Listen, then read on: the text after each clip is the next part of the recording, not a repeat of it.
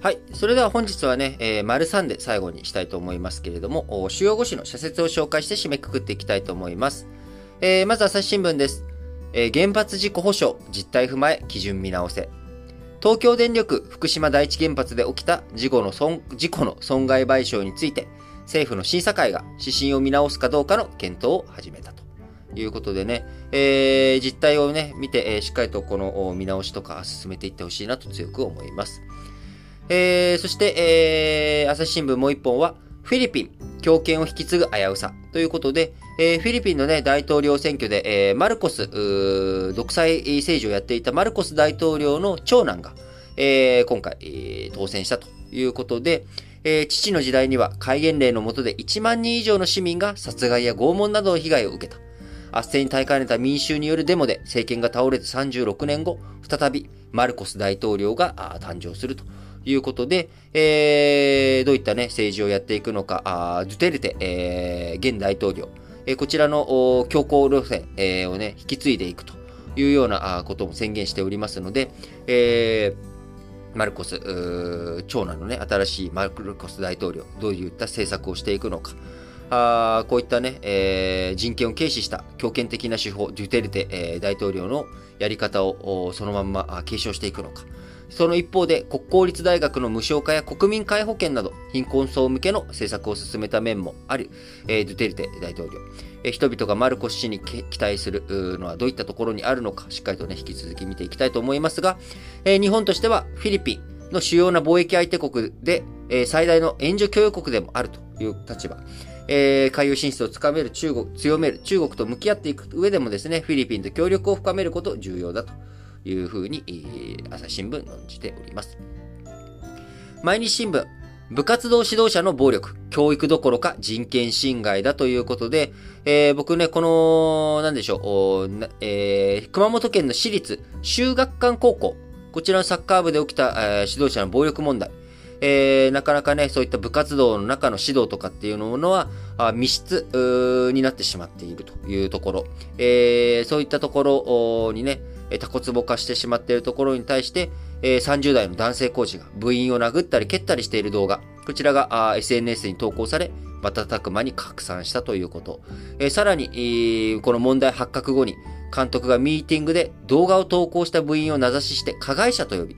完全な被害者は俺と発言し、その音声もネット上に流出。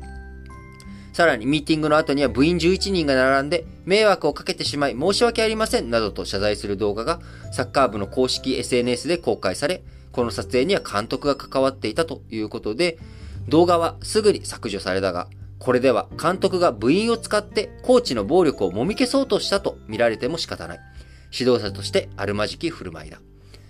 えー、その通りだと思いますね。本当に。えー、そしてスポーツ指導の鉄則。信頼関係を築くことにある。選手の目標や考えを尊重しながら、丁寧に助言していく姿勢が重要だ。えー、毎日新聞もう一本は、米が金融引き締め加速。市場の混乱招かぬように。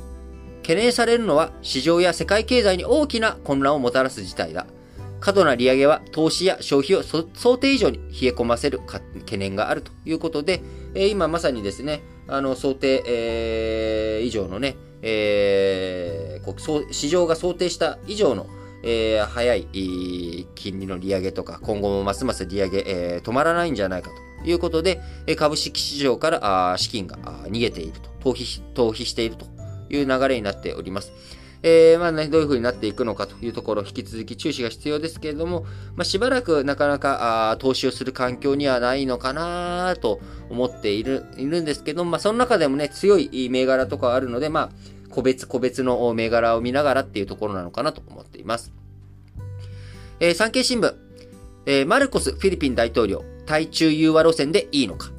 マルコス氏は、ピープルパ、これお父さん、パパマルコスですね。パパマルコス氏は、ピープルパワー政変で、えー、1986年で失脚した、えー、マルコス、あ、ごめんなさい。うん、ちょっと無茶苦茶になっちゃった。もう一回。えー、マルコス氏、長男のマルコス氏は、ピープルパワー政変で失脚したパパ・マルコスの知性を古き良き時代と位置づけ、交流サイト、SNS を駆使した選挙戦で若年層に浸透した。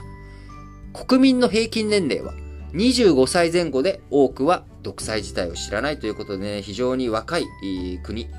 ですよね、年齢が。えベトナムとかもね、え若者が多い、え国ですけれども、え日本、そういったあ若い力っていうところにはね、しっかりと組みしていきながら、あフィリピンの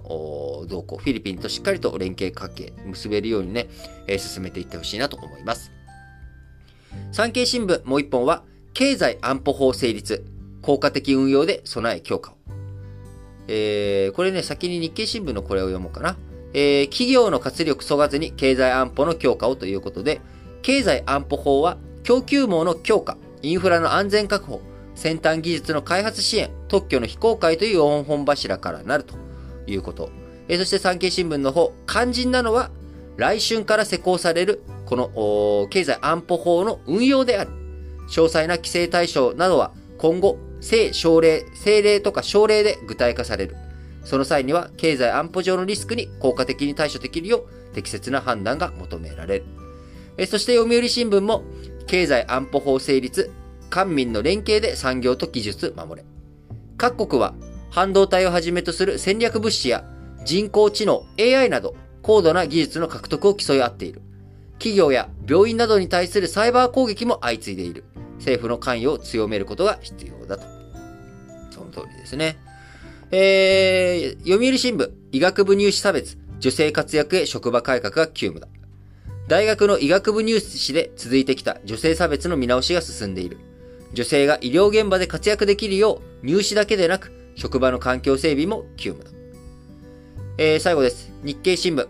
フィリピン新政権と安保連携を深めよう。日本は沖縄県尖閣諸島周辺で中国からの圧力にさらされ、台湾有事への備えも欠かせない。